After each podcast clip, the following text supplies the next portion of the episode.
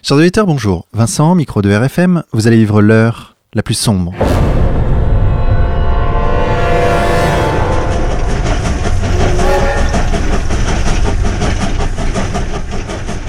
Chers auditeurs, cette 87e émission est une émission un peu spéciale puisque nous avons le plaisir d'accueillir Francis Cousin. Monsieur Cousin, bonjour à vous. Eh bien, bonjour à tous. Chers auditeurs, je disais que cette émission était un peu spéciale, oui, car Francis Cousin, disons-le tout de suite à nos auditeurs, nous sommes allés au cinéma ensemble. Nous sommes allés voir Le jeune Karl Marx, un film de Raoul Peck sorti fin septembre et qui retrace la vie de Karl Marx entre 1844 et 1848. Karl Marx est alors un jeune penseur de 28 ans et c'est à cette époque qu'il rencontre Engels, fils d'un industriel d'Angleterre, et avec lequel il va se lier d'amitié et écrire le manifeste du Parti communiste.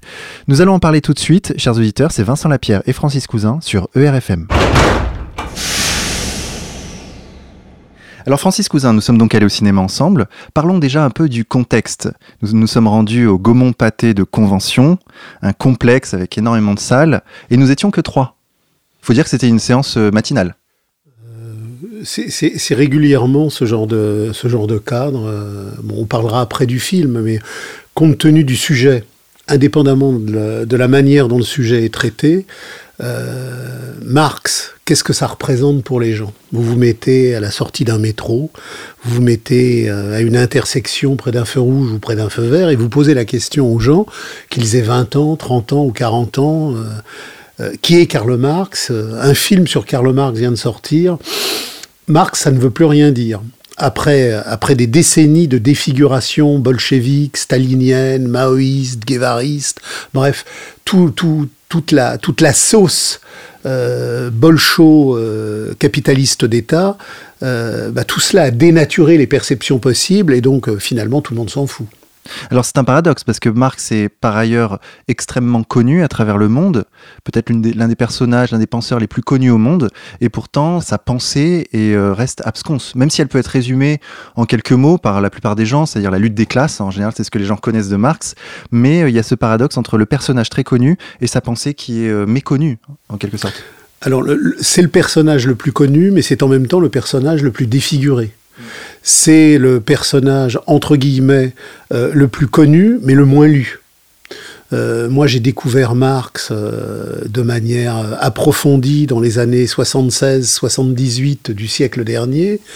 Euh, je suis passé par l'intégralité de l'œuvre et l'intégralité de la correspondance parce que les, les pratiques euh, et les compréhensions théoriques que j'ai eues dans les groupes ouvriers radicaux dont, par lesquels je suis passé m'ont conduit là-dessus, mais j'ai souvent, euh, j'ai souvent pour habitude de dire que je n'ai rencontré de gens ayant lu réellement Marx que sur la base d'une quantité qui est désignable sur ma main droite.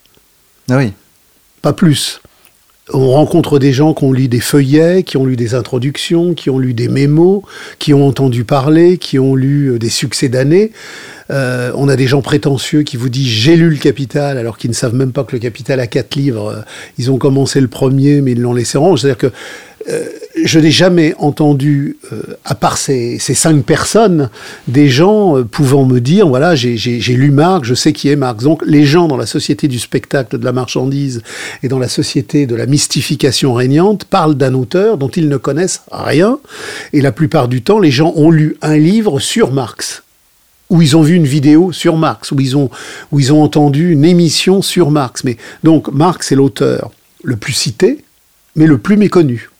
Et on en revient à la réalité historique du capitalisme d'État, euh, à la fois dans sa forme soviétique, dans sa forme chinoise, dans sa forme albanaise, dans toutes les formes qu'il a eues.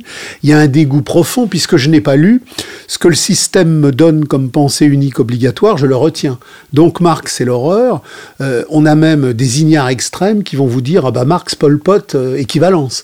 Donc si vous voulez, Marx n'est pas lu, et Marx n'est entendu sur la sonorisation de son nom qu'à travers le gigantesque montage idéologique qui découle du marxisme, alors que le marxisme lui-même est déjà un radical contresens sur Marx, puisque Marx termine sa vie en disant tout ce que je sais, c'est que je ne suis pas marxiste, puisque le marxisme est précisément une défiguration spectaculaire de l'œuvre de Marx lui-même. Donc on est, quand on parle de Marx, dans un des sujets les plus complexes euh, qu'il y a à réaliser. Alors on est aussi un peu sur cette base-là quand on parle du Christ, puisque entre le Christ insurrectionnel de l'abolition du temple de la marchandise et le Christ encensé par toutes les institutions qui ont construit les églises de la domestication, il y a aussi un abîme. C'est-à-dire que peu de gens connaissent le message du Christ, mais encore plus de gens ignorent la radicalité originelle de Marx. Alors, faut dire que chez Marx, il y a une difficulté, c'est qu'il est très difficile à aborder. Son œuvre, hormis le manifeste du Parti communiste qui reste lisible pour euh, l'immense majorité des gens, le capital, euh, il, faut, réussir à le pénétrer. Alors, il n'est il est pas difficile, il est difficile au regard de l'ignorance généralisée du temps contemporain. Euh, j'ai participé euh, au cours des dernières semaines et cet été à différentes tables rondes où on a posé euh, le problème de la formation théorique. Et je disais que Internet, bien loin d'être un instrument de, critique qui échapperait au capital, est au contraire un, un, instrument de dilution qui rend un énorme service au capital. Aujourd'hui, on a une culture livresque qui s'est complètement dissipée dans l'inculture généralisée. Euh, on est d'accord sur le fait que l'écriture est née avec les sociétés de l'aliénation postérieurement à la révolution néolithique et que les communautés organiques traditionnelles n'avaient pas besoin d'écrire et de lire pour vivre. Mais à partir du moment où l'écriture, écriture comptable de l'aliénation, puis écriture narrative de la comptabilité de l'aliénation s'est mise en mouvement, il faut s'emparer de cette lecture et de cette écriture pour la renverser. C'est pour ça que Hegel et Marx ont toujours dit que la, la critique radicale s'empare des écritures du monde pour les renverser sur le terrain de l'émancipation. Donc il faut lire.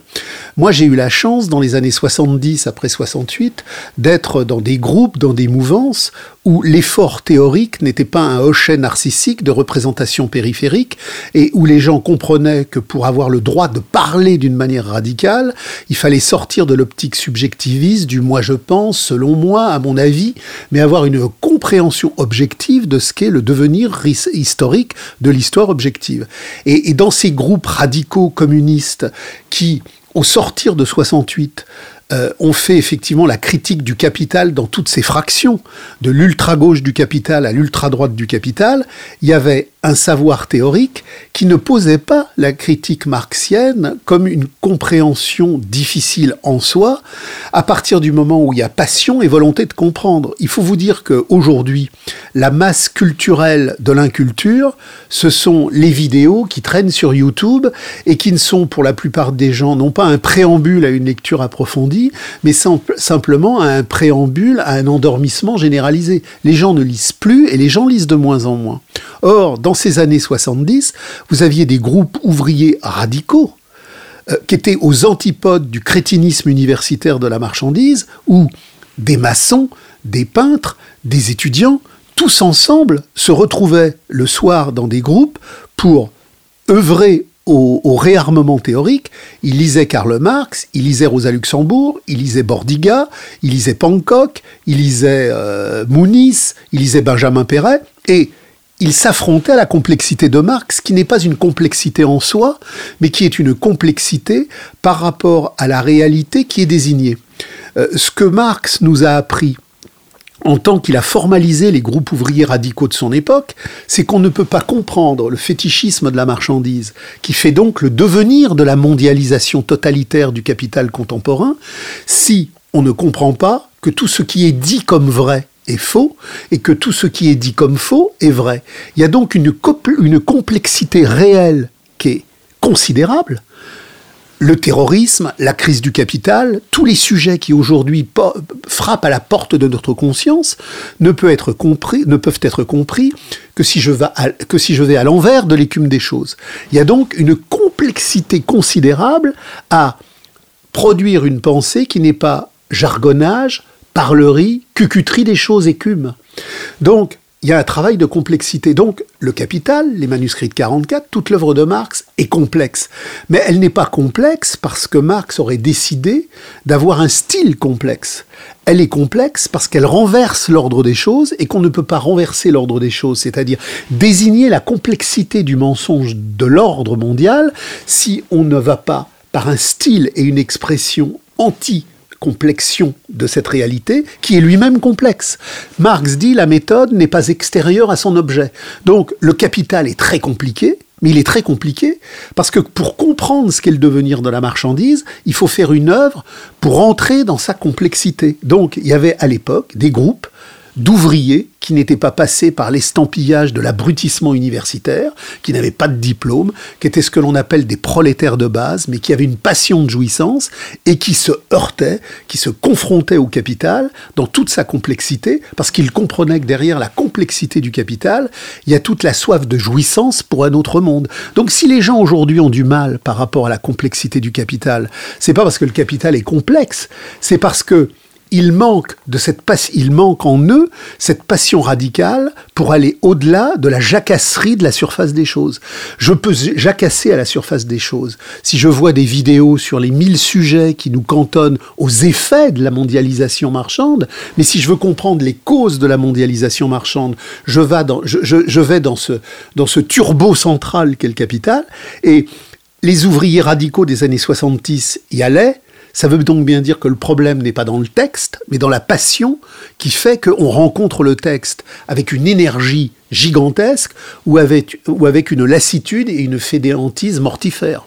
Et alors, est-ce que ce film de Raoul Peck peut susciter cette passion qui donnerait envie aux spectateurs d'aller plus loin dans l'œuvre de Marx? Euh, on en vient directement au film. Vous Moi, vous m'avez pas dit ce que vous en aviez pensé, donc ah, c'est à moi de dire ce que j'en pense. Eh ben, allez-y. alors, je dirais que dans la société du spectacle, et tout est spectacle, puisque tout est accumulation de mensonges spectaculaires, de mystification et de défiguration. Nous avons vu un beau spectacle. Nous avons vu un beau spectacle. Euh, je ne sais pas si, les auditeurs connaissent le, texte de Balzac, Les illusions perdues, avec comme euh, principal héros Lucien de Rubempré. Qui est vendu sur Contre-Culture d'ailleurs. Qui est vendu sur euh, Contre-Culture, donc qui est un très grand texte. Alors on n'est pas exactement dans les mêmes années, mais quelque part on est dans le flux historique de, de, de, de ce Paris post-restauration qui nous mène aux années 1848. On voit de la passion, on voit de l'amour, on voit de l'engagement, on voit de la laideur, on voit de la beauté, on voit de la passion, de la résistance, on voit plein de choses et quelque part, de ce point de vue-là, je dirais du point de vue scénique, le film est intéressant. On voit quelque part euh, la relation d'amour et d'affection qui relie euh, Marx, Engels, Génie, et c'est très bien. Génie étant sa femme, la femme de Marx. Sauf que Marx, c'est pas une passion à la Lucien de Rubempré qui irait beaucoup plus fort sur les chemins de la radicalité et qui aurait son sens si on ne prend pas la peine de désigner ce que sont les chemins de la radicalité. Or, ce qui est particulièrement intéressant dans ce film, c'est le silence absolu sur la substance de radicalité. Alors, euh, Monsieur Peck euh, a été ministre, euh, il a quelque part ce que je pourrais appeler une identité progressiste. il est passé par certains combats tiers-mondistes. Précisons qu'il est haïtien. Qu'il est haïtien. Euh, producteur, euh, l'un des producteurs Guédidian euh, est un ancien stalinien reconverti aujourd'hui au front de gauche. Bref, on est dans une mouvance qui, du point de vue de la normalité marchande, est très politiquement correcte. Et ça se voit dans le film parce que à aucun moment dans ce film qui parle de ce Marx qui va jusqu'aux années 1844, on a un éclair de radicalité. Euh, Marx est certes un homme passionné qui aime sa femme, c'est un homme passionné qui a une très très grande affection une très très grande camaraderie pour Engels, il participe à des réunions, il a effectivement euh, des visions, il est à Paris, il est exilé, il part à Bruxelles, ensuite euh, il part à Londres, bon. Tout ça est bien joli du point de vue scénique et formel, mais tout ça n'a pas lieu par hasard, ça a lieu parce qu'il y a un noyau rationnel existentielle générique dans la fibre subversive de Marx. Et cette fibre subversive, elle est totalement absente du film. On voit, on un rebelle progressiste euh, qui s'agite contre les effets de la misère du capital, mais toute la radicalité des textes telle qu'elle est dite à cette époque-là est totalement absente du film. Euh, ce film s'arrête en 1844 en 1848, pardon. Entre 1844 1848, j'y tiens vraiment à mon 1844, mais j'y tiens parce que je, j'ai une propension au manuscrit de 44 de 1844, donc, et que pour moi, 1844 est une grande date. Bon. Mais c'est le point de départ du film. Voilà, ça commence un peu avant. Ah oui. Mais bon, donc, euh, le film s'arrête en 1848 ce printemps révolutionnaire européen qui voit toutes les sociétés d'ancien régime s'écrouler et qui permet donc à la dictature démocratique du capital en mouvement d'établir les premières assises de sa solidification. Mais le Marx de 1848, c'est pas simplement euh, le Marx passionnel et agité euh, du décor scénique qu'a positionné Raoul Peck. C'est un homme de chair et de sang qui a produit des textes radicaux. Entre 1841 et 1843, j'ai tous les premiers textes sur la censure, j'ai tous les premiers textes sur le vol de bois. On voit d'ailleurs que si on ne parle pas justement euh, du texte de Marx, il y a des images sur le vol de bois, puisqu'au début, on, on, voit la répression sur les, gens qui vont effectivement ramasser euh, un certain nombre de bois dans les forêts. Donc on est dans cette période qui nous conduit aux textes les plus essentiels de l'armature méthodologique de Marx, c'est-à-dire les manuscrits de 44, 1843, la question juive, qui est un embryon absolument essentiel pour comprendre la méthodologie du capital, la Sainte Famille et surtout l'idéologie allemande. Euh, Marx postérieurement se lancera sur les Grundrisse et le Capital, qui sont donc non pas une économie politique nouvelle, mais une critique radicale de l'économie politique. Il ne s'agit pas de rénover les catégories de l'aliénation pour changer la monnaie, l'échange, le salariat et l'État, mais il s'agit de les abolir. Donc, les Grundrisse et le Capital qui constituent le gros œuvre, le gros œuvre viendront après, mais ils viendront après parce qu'il y a eu justement ces prolégomènes radicaux absolument euh, inévitables qui ont, dès le début, posé l'axe historique de la critique. Et Manuscrit de 44, Sainte Famille, Questions juives et idéologie allemande, ce sont les textes les plus radicaux de l'époque. À aucun moment dans le film, on voit apparaître des formulations claires par rapport à cette production qui est d'une clarification incroyable. Marx, dans les années 1843-44, se heurte à ce qu'on pourrait appeler la faune socialiste. Qu'est-ce que c'est que la faune socialiste? Ce sont des gens qui, la plupart du temps, sont des doctrinaires eux ou leurs héritiers. Cabet, Considérant, euh, les phalanstères, le résultat saint-simonien, Proudhon. On a donc des doctrinaires socialistes, c'est-à-dire des hommes qui construisent des systèmes. C'est-à-dire que M. Proudhon, M. Cabet, M. Considérant, à partir de leurs lunettes subjectives, à partir de leur, selon moi, à mon avis, établissent des plans de régénération sociale. C'est pour ça qu'ils sont socialistes. Ils veulent amender, épurer, régénérer, repeindre, rajeunir, rééquilibrer la société de l'économie politique. C'est-à-dire qu'ils veulent rééquilibrer le salariat, rééquilibrer la banque, rééquilibrer l'économie, la politique, justicialiser l'État. Bref, ils restent prisonniers de toutes les catégories du monde contemporain, ils veulent simplement les réajuster et les refondre. Ce sont des socialistes. Marx n'est pas un doctrinaire communiste qui viendrait, après ces doctrinaires socialistes, produire à partir de ces lunettes subjectivistes un projet de reconstruction plus radical qui sortirait de sa tête. L'un des éléments méthodologiques les plus importants de l'époque, c'est l'idéologie allemande, qui est la clarification méthodologique totale de ce positionnement. Les positions des communistes ne découlent pas, comme celles des doctrinaires socialistes, d'une construction théorique par un penseur théorique ou par un groupe de penseurs théoriques. Elles sont l'expression du mouvement réel objectif de l'histoire elle-même. Depuis la révolution néolithique, la valeur d'échange s'est emparée du monde et le despotisme de l'argent s'est mis en mouvement il s'est mis en mouvement et durant euh, les révolutions euh, commerciales italiennes du XIIIe siècle est apparue une nouvelle forme d'argent totalitaire en mouvement, c'est l'essor du capitalisme. Et cet essor du capitalisme qui aboutira à totalement s'emparer du monde lors de la guerre de 14-18 est en mouvement. Et dans cette période des années 1840, au moment où des luttes sociales importantes émergent, qui ne font que prolonger dans le monde ouvrier les luttes multiséculaires de la paysannerie contre le pouvoir ascendant de la valeur d'échange, ont positionné des articulations théoriques. Mais les articulations théoriques ne sortent pas de la tête des doctrinaires. Elles expriment le mouvement réel objectif de l'automouvement du prolétariat. Et Marx dit, Marx, moi, Engels, mon copain à côté, nous n'avons rien inventé. Nous n'établissons pas des plans sur la comète. Nous ne faisons que refléter le mouvement réel de l'histoire que nous formalisons par notre porte-plume.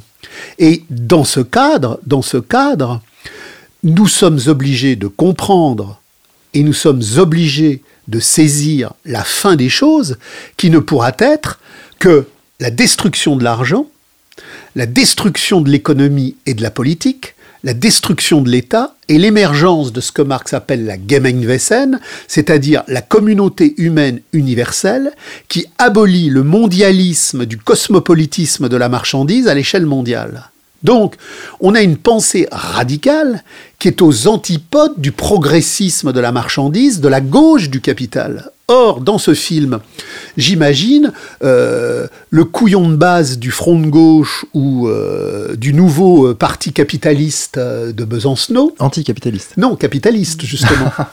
et qui va voir ça, bah, rien ne le dérange. Ce film ne dérange aucun mystificateur de la gauche du capital. Parce que le discours, la mise en scène est suffisamment propre pour satisfaire tous les artifices de l'apparence. Le type qui est vaguement de gauche, il voit ce film, il se dit ah oui c'est bien. Engels et Marx, euh, ils ont, ils ont combattu les horreurs de la manufacture, le travail des enfants, etc.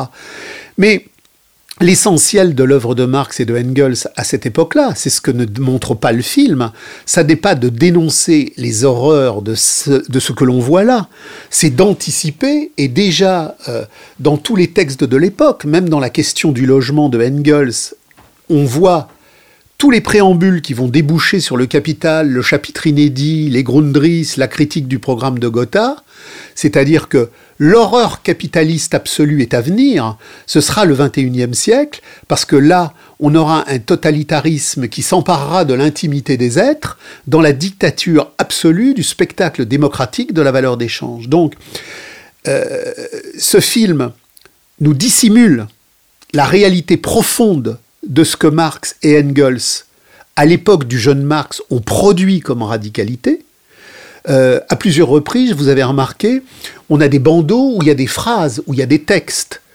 C'est toujours des trucs euh, insipides. Alors c'est pas insipide parce que comme, Marx et Engels le positionnent, ça introduit autre chose. Mais les, phrases les plus radicales que l'on trouve dans, les manuscrits de 44, euh, dans la Sainte Famille, dans la question juive, dans l'idéologie allemande sur l'abolition radicale de l'État, l'abolition radicale de l'argent, euh, l'absolue nécessité que la révolution détruise l'État de fond en comble. Tout ça est passé sous silence. Donc quand on ressort de cette séance, on voit que Marx et Engels sont des hommes passionnés, on voit que Génie est merveilleuse, on voit qu'à la maîtresse de Engels est merveilleuse, on voit quelque part qu'on a des esprits purs et qu'il y a de la passion, que ça bouge dans les rues, mais l'essentiel, la destination la destination du projet communiste, qui n'est pas construit par des théoriciens, mais qui est le résultat de cette histoire du monde qui, de jacquerie paysanne, en insurrection ouvrière, a produit le manifeste communiste. Le manifeste communiste ne sort pas de la tête de Marx. Le manifeste communiste sort dans toute sa radicalité explosive du mouvement réel de l'époque. Ça nous conduira ensuite, euh, et je vais m'arrêter là, à voir de quelle manière les assemblées du prolétariat sont présentées dans le film.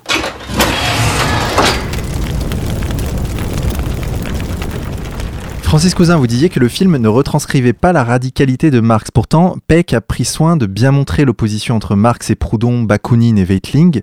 On sent bien que Marx est agacé par le réformisme de Proudhon. On a cette scène où Proudhon fait un discours en disant sa fameuse phrase La propriété, c'est le vol. Et Marx l'interrompt en lui disant Quelle propriété? Il lui reproche en quelque sorte un manque de précision et il lui dit même Donc si la propriété c'est le vol et que je vole la propriété, donc je vole le vol. L'opposition Marx-Proudhon est quand même bien montrée dans le film. On comprend au moins que Marx est plus radical que Proudhon. pensez pas? L'opposition est montrée, l'opposition est montrée, mais elle est, elle est grossièrement caricaturale. Pourquoi elle est grossièrement caricaturale? Euh, On a parlé de Peck et on a parlé de Guédidian.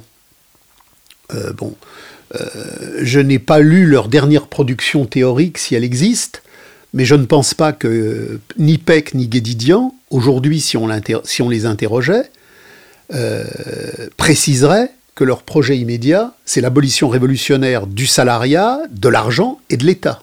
Ce sont des progressistes. Ce sont donc quelque part des néo-proudhoniens. Donc on nous présente dans le film l'opposition Proudhon-Marx, mais en prenant bien garde de nous montrer où elle conduit.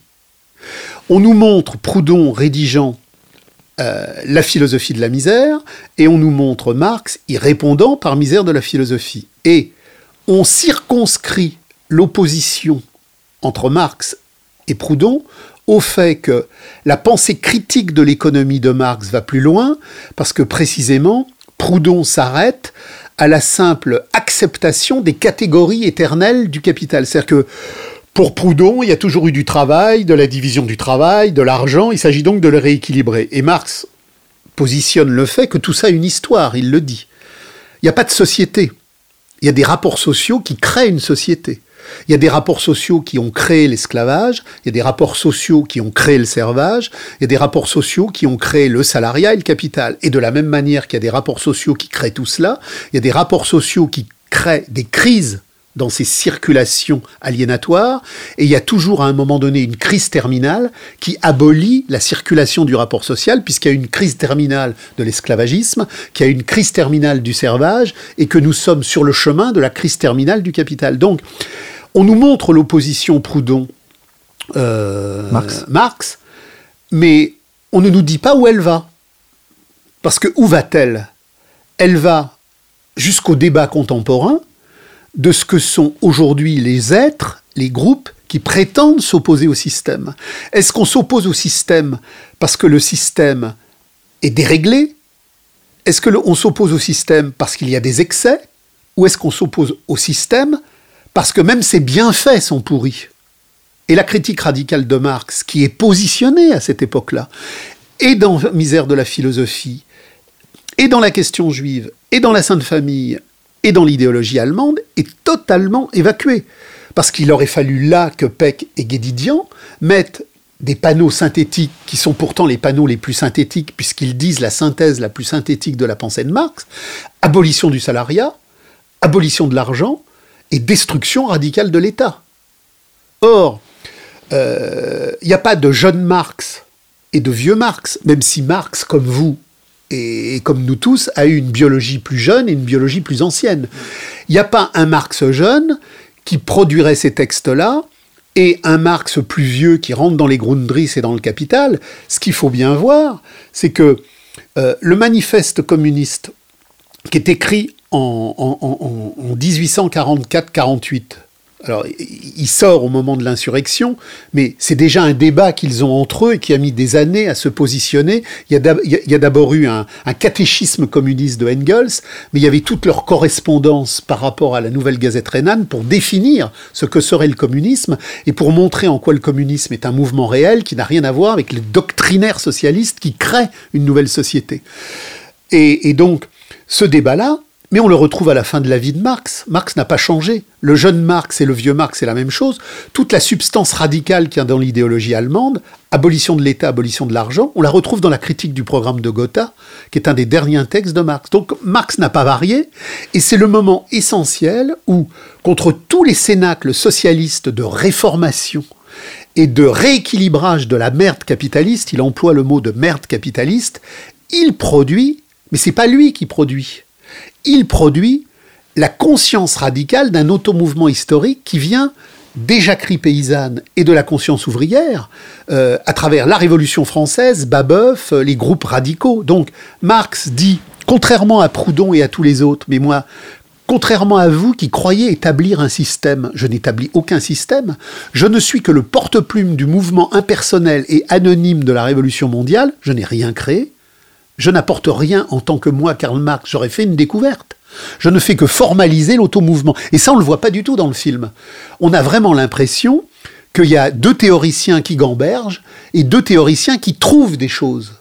Ça, c'est une imposture totale, et dans l'histoire réelle, et dans la manière dont Marx et Engels ont toujours posé le sujet.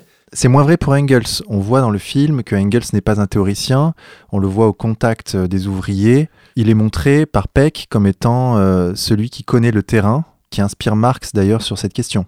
Alors c'est pas faux, c'est pas faux, mais là encore, si vous voulez, on est dans la périphérie. Par exemple, quand Marx, quand Marx écrira le Capital, il a besoin de réalités pratiques techniques de terrain, et il écrit souvent à Engels, quand il, établit la loi de la baisse du taux de profit, qu'il veut savoir les rotations sur les machines, etc., il écrit à Engels et lui dit, alors comment toi dans ta manufacture ça se passe, comment une machine s'use, quel est son temps de rotation, etc. Donc tout ça, euh, c'est vrai que ça apporte. Par contre, euh, la subversion radicale, euh, Marx l'a eu avant et Engels aussi à travers le problème de l'insurrection euh, des mineurs silésiens.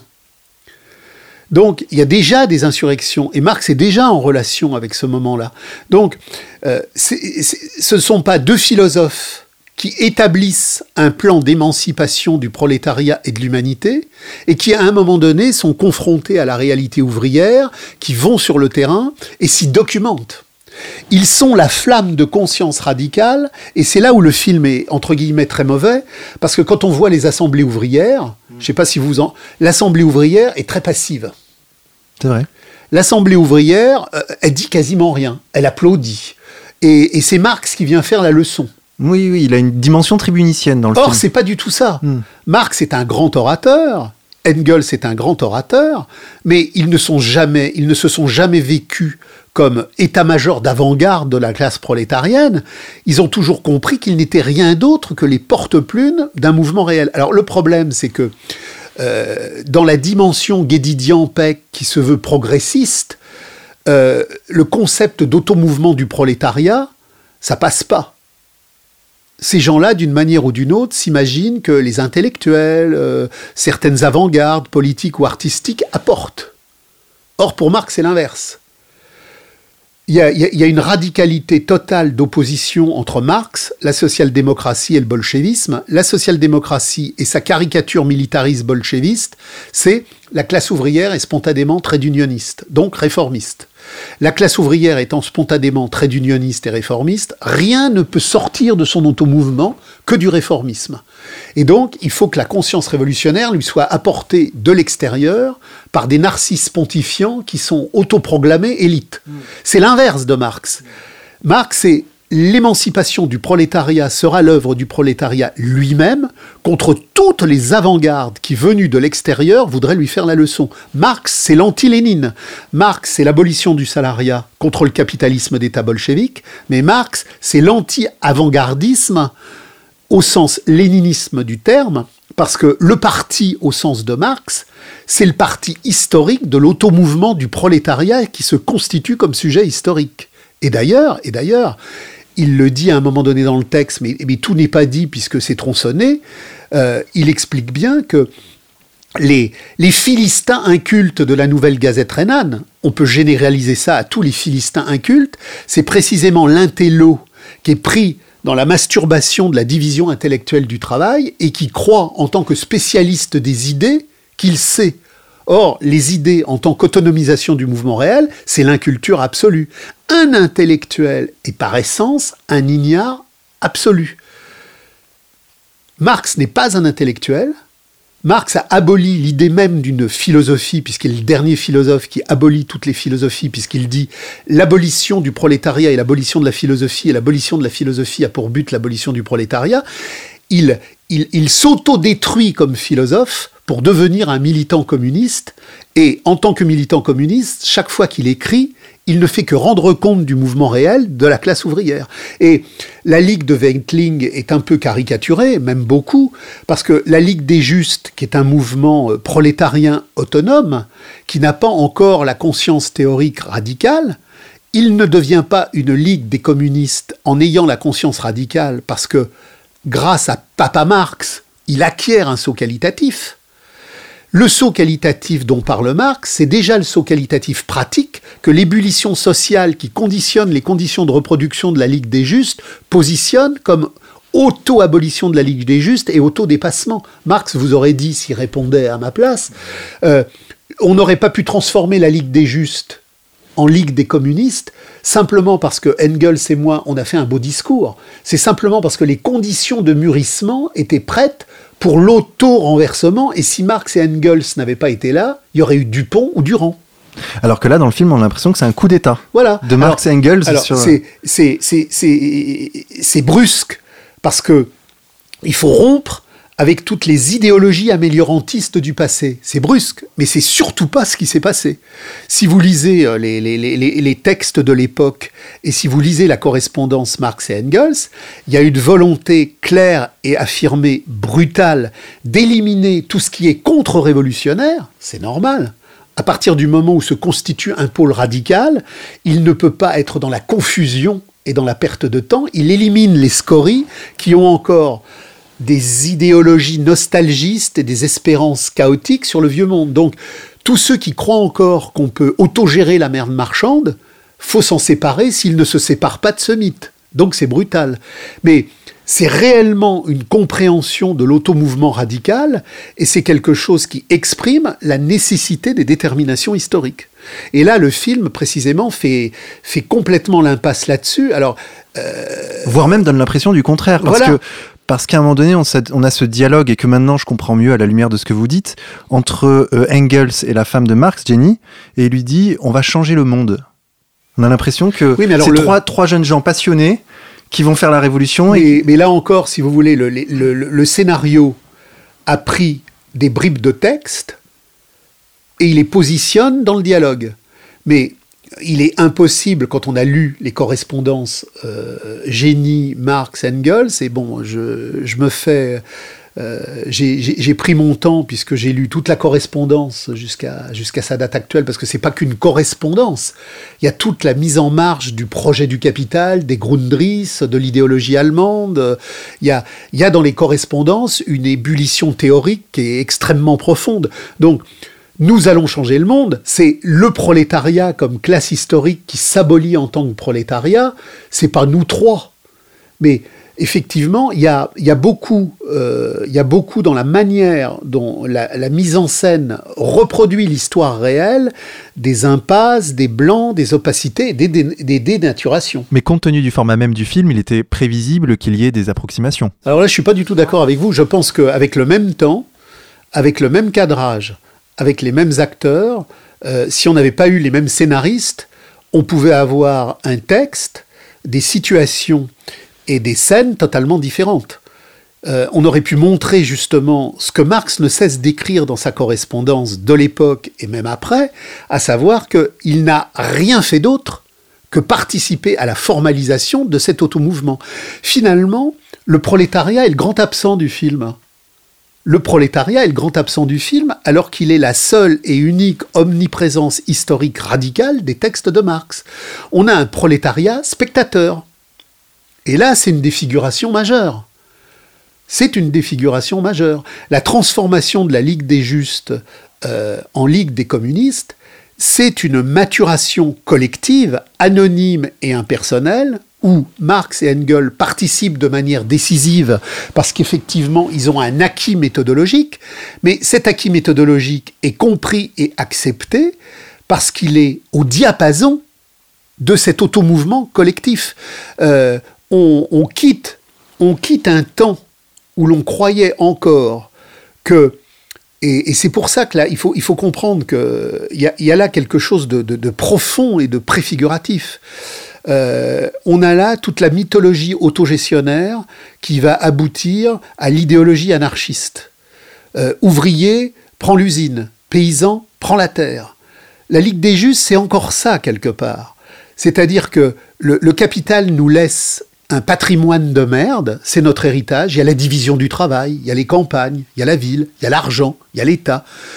Et prenons nos affaires en main. Gérons cette merde nous-mêmes.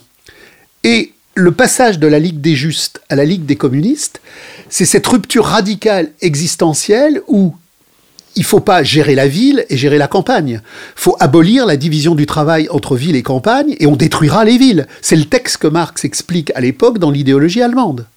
Et il y a en même temps la compréhension radicale que même si on s'agite maintenant, finalement la révolution elle est pour beaucoup, beaucoup plus tard.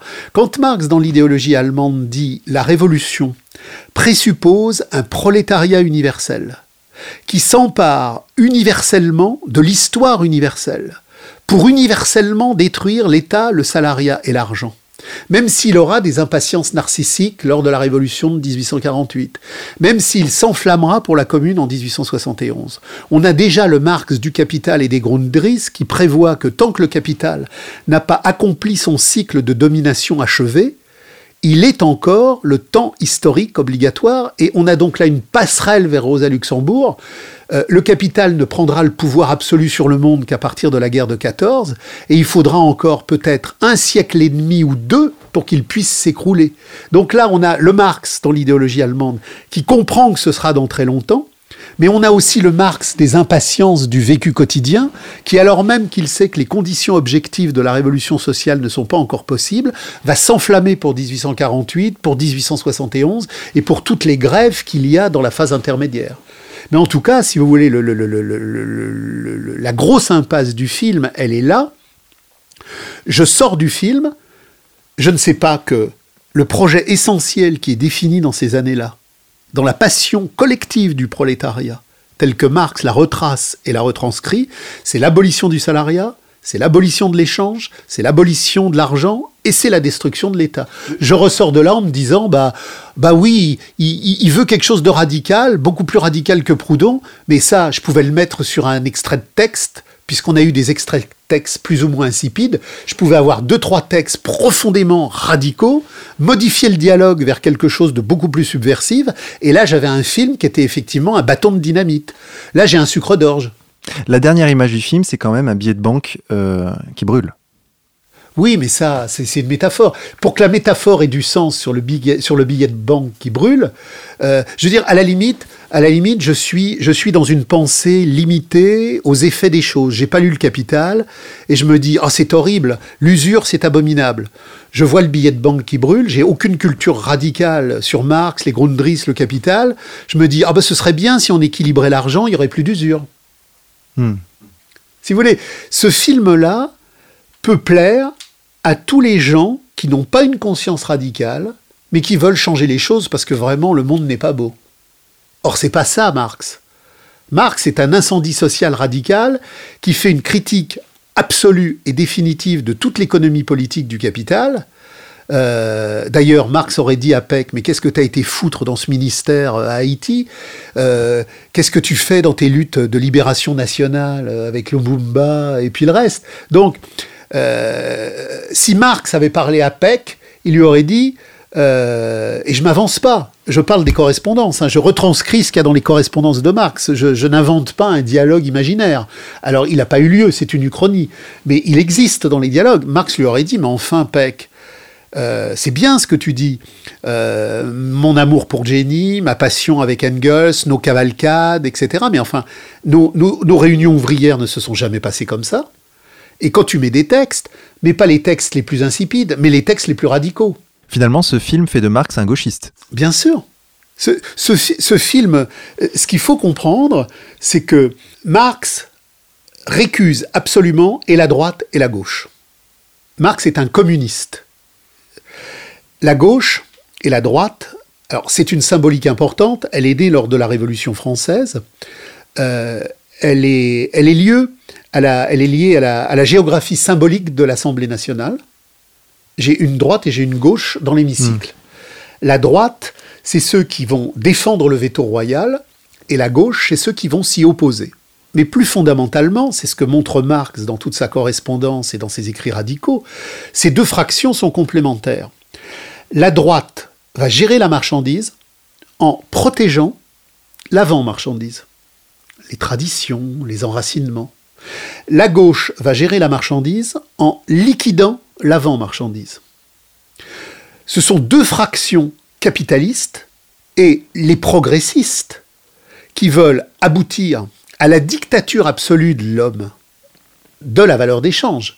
C'est ce que va devenir effectivement toute la gauchardise, euh, la gauche du capital, l'extrême gauche du capital, l'ultra gauche du capital, ils ont aujourd'hui réalisé leur programme, puisque l'homme progressiste de la dictature absolue du capital comme atome narcissique du marché des échanges est réalisé.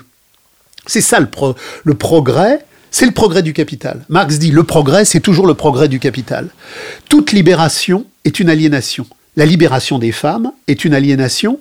Le fameux texte de, Lafargue, le gendre de Marx, qui reprend les textes de Marx, euh, on n'a pas émancipé la femme de la marchandise. On l'a émancipée des traditions de l'avant-marchandise pour la marchandiser à l'absolu. On en a fait un esclave total comme l'homme. Donc toute émancipation est une aliénation. L'émancipation des peuples du Sud leur permet d'avoir leur classe capitaliste locale qui les exploite en récusant l'impérialisme. C'est une autogestion locale de l'aliénation. L'impérialisme n'est plus sur place, il délègue à une classe capitaliste locale. Donc toute émancipation est une aliénation. C'est pour ça que Rosa Luxembourg dira le droit des nations à disposer d'elles-mêmes est le degré supérieur de l'aliénation des peuples, à bas les luttes de libération nationale. Donc ce qu'il faut bien comprendre, c'est que euh, quelqu'un qui est progressiste, c'est-à-dire quelqu'un qui veut, qui veut bah, par exemple, euh, il y, a la loi travail. Le radical dit mais je m'en branle de la loi travail. La loi travail, c'est une codification de l'aliénation. Je me bats pour l'abolition du salariat. Alors bien sûr, je suis pas idiot, je comprends que ça empire. Mais puisque ça empire, je me bats pas pour améliorer. Je, je dénonce ce qui empire, parce que c'est le produit de la crise du capital, mais je ne le dénonce pas pour rentrer dans le jeu du capital. C'est exactement comme le TAFTA. Euh, Marx récuserait le TAFTA comme jeu impérialiste américain, mais pas pour défendre le capitalisme européen. On dénonce l'emprise du capitalisme américain pour montrer que la crise fait que la tentacule est de plus en plus tentaculaire, mais pas pour rentrer dans le jeu intercapitaliste pour choisir une bourgeoisie contre une autre une classe capitaliste contre une autre. À bas tous les États, à bas la marchandise le, film obère toute cette réalité-là et il nous conditionne quelque part au progressisme du capital. C'est donc un film de gauche. Mais Marx n'est pas de gauche. Marx dit à bas la gauche, à bas la droite, puisque la gauche et la droite sont deux fractions du capital. Marx récuse toutes les fractions du capital, de l'ultra-droite à l'ultra-gauche du capital, à bas toutes les fractions du capital. De l'action française au NPA, je n'ai que des sectes capitalistes. Alors l'action française est une secte capitaliste droitiste nostalgiste qui voudrait recomposer avec le passé en repartant en arrière les corpos, les régions, etc. Ça marchera jamais. Et le NPA voudrait encore plus de progressisme de la marchandise. Mais ça marchera plus non plus puisque le MEDEF est au même, au même terrain que le NAP. Donc aujourd'hui, la totalité du capital est réalisée. Et on a ce que Marx avait prévu dans l'idéologie allemande dans ce que le film aurait dû montrer, puisque l'idéologie allemande est de 1846, et c'est le texte méthodologique le plus radical de Marx, il n'en parle pas. Est-ce que vous iriez jusqu'à dire qu'il est contre-productif d'aller voir ce film?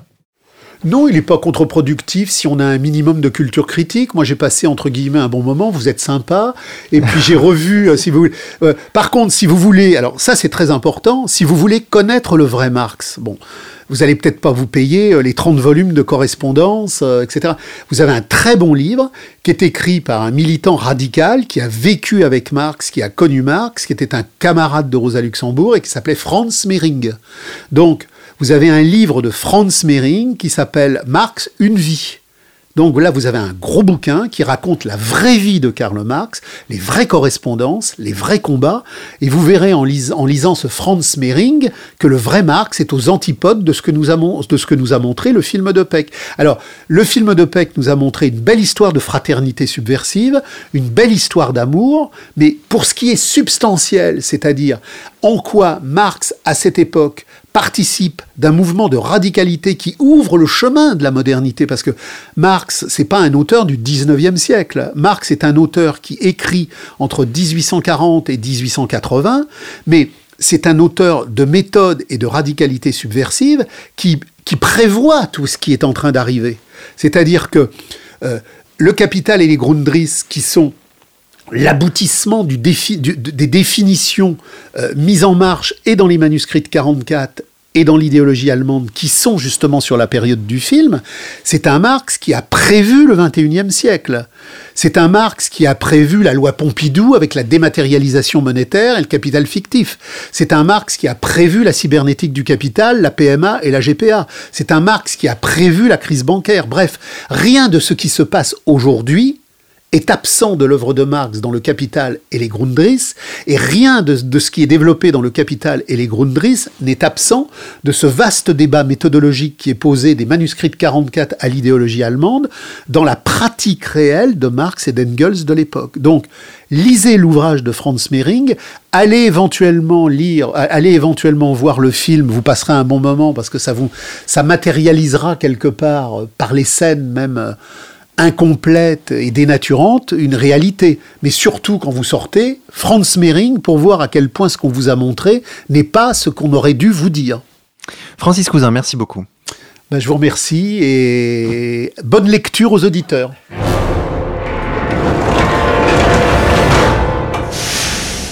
Chers auditeurs, c'est la fin de cette première émission de la rentrée. Je vous rappelle que vous pouvez retrouver Francis Cousin sur Contre-Culture, notamment son livre Commentaires sur l'extrême radicalité des temps derniers, 442 pages pour 21 euros aux éditions Le Retour aux Sources. Sachez que L'heure la plus sombre devient une émission bimensuelle et que mon co-animateur Xavier va désormais se consacrer à la rédaction de la revue Faits et Documents et ne présentera donc plus avec moi qu'une seule émission par mois, la fameuse spéciale Faits et Doc. Je vous rappelle à ce propos que vous pouvez vous abonner à la revue bimensuelle Faits et Documents sur le site faits Chers auditeurs, nous allons nous quitter en musique sur les notes de Stéphane Blé. Son album Figure libre est disponible sur le site contreculture.com. Nous allons écouter la toccata de Kachaturian. Bonne écoute à tous et à dans deux semaines.